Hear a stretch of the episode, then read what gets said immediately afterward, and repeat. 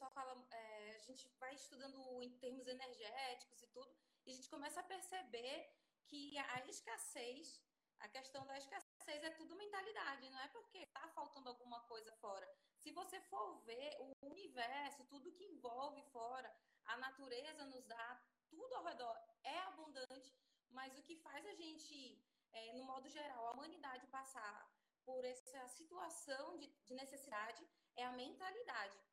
É, de acordo com a tua experiência, Marcos, você acredita ser possível, por exemplo, pais que normalmente eles têm eles têm essa dificuldade, têm essa mentalidade de escassez, começar a introduzir essa mentalidade de abundância e trabalhar essa questão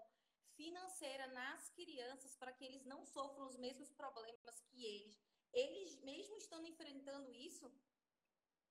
eu acredito que é um, é um, é um processo que a família toda ela acaba sendo atingida, né?